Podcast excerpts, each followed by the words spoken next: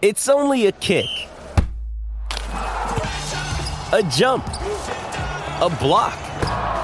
It's only a serve. It's only a tackle, a run. It's only for the fans. After all, it's only pressure. You got this. Adidas.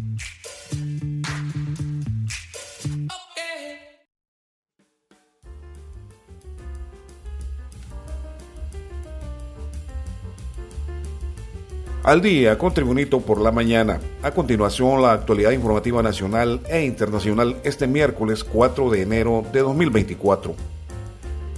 El nuevo jefe del Estado Mayor Conjunto de las Fuerzas Armadas, general de brigada Roosevelt Leonel Hernández Aguilar, aseguró que de acuerdo con la Constitución de la República, antes y hoy está prohibida la reelección presidencial.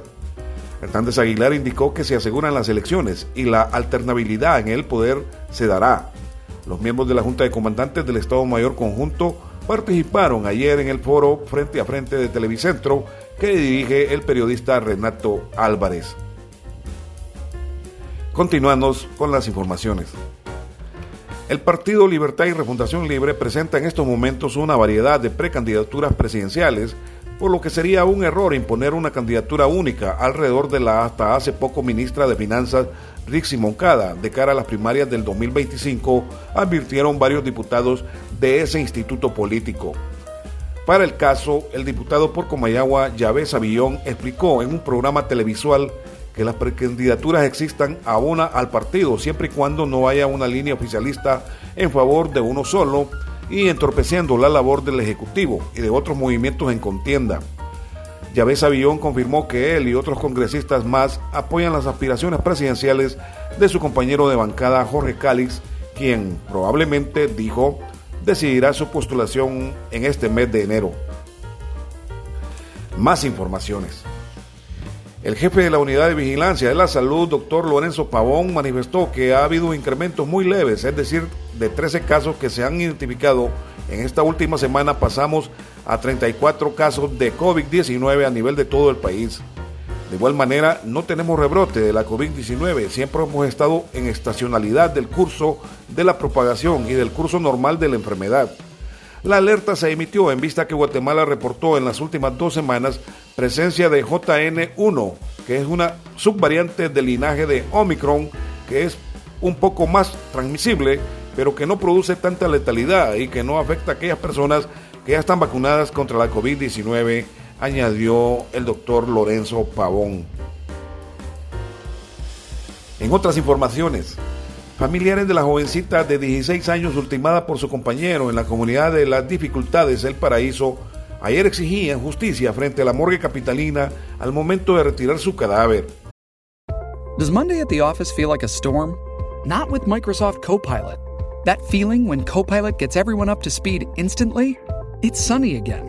When Copilot simplifies complex data so your teams can act, that sun's shining on a beach. And when Copilot uncovers hidden insights, you're on that beach with your people and you find buried treasure. That's Microsoft Copilot. Learn more at Microsoft.com/slash AI for. La menor muerta fue identificada por personal forense como Ingrid Araceli Valladares quien tenía una relación de varios años con el padre de su hija que le quitó la vida, detalla el preliminar reporte policial. El individuo fue identificado como Jorge Alberto Pavón, de 34 años, quien en un arranque de cólera ultimó a su amada, hiriendo de gravedad a su hija recién nacida y también a su suegra. En noticias internacionales, el presidente de El Salvador y candidato a la reelección inmediata por el partido oficialista Nueva Ideas, Nayib Bukele aseguró la noche del miércoles que no busca una reelección indefinida y que solo estoy autorizado para correr por un segundo periodo. Bukele fue preguntado sobre dicho tema durante un espacio en la red social X, antes Twitter, denominado Hablemos de lo que no hablan los medios, en el que respondió preguntas de personas de diferentes nacionalidades. Actualmente no existe en El Salvador la reelección indefinida, ni tampoco la estoy buscando. La norma actual no lo permite y tampoco hay la figura de un plebiscito o referéndum para poder modificar eso, señaló el presidente Nayib Bukele. También en informaciones, Mediante coordinaciones internacionales, funcionarios de la unidad de Interpol de la Dirección Policial de Investigaciones DPI lograron la captura de un ciudadano hondureño que estaba siendo buscado a nivel internacional por los delitos de parricidio y homicidio simple. El individuo contaba con una alerta roja internacional por su presunta participación de haberle dado muerte a su pareja de hogar, hijo, suegra y al bisabuelo del menor. La captura del sospechoso tuvo lugar en España, donde se encontraba fugitivo para poder evadir la justicia hondureña contra los crímenes que se le imputan. El detenido fue identificado como un constructor de 31 años originario de Candelaria, Lempira.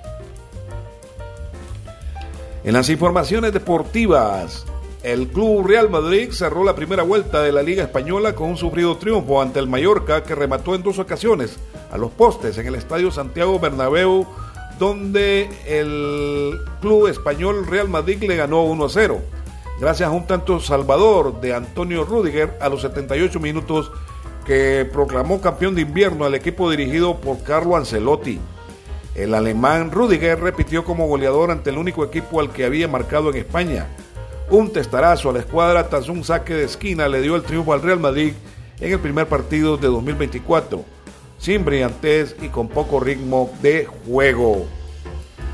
También en los deportes, lo que era un secreto a voces, hoy es una realidad. El Club Deportivo Motagua ha confirmado en sus redes sociales la vuelta de su histórico goleador Rubilio Castillo, quien se convierte en la tercera alta de los azules de cara al inicio del torneo clausura 2023-2024 de la Liga Nacional del Fútbol Profesional de Honduras.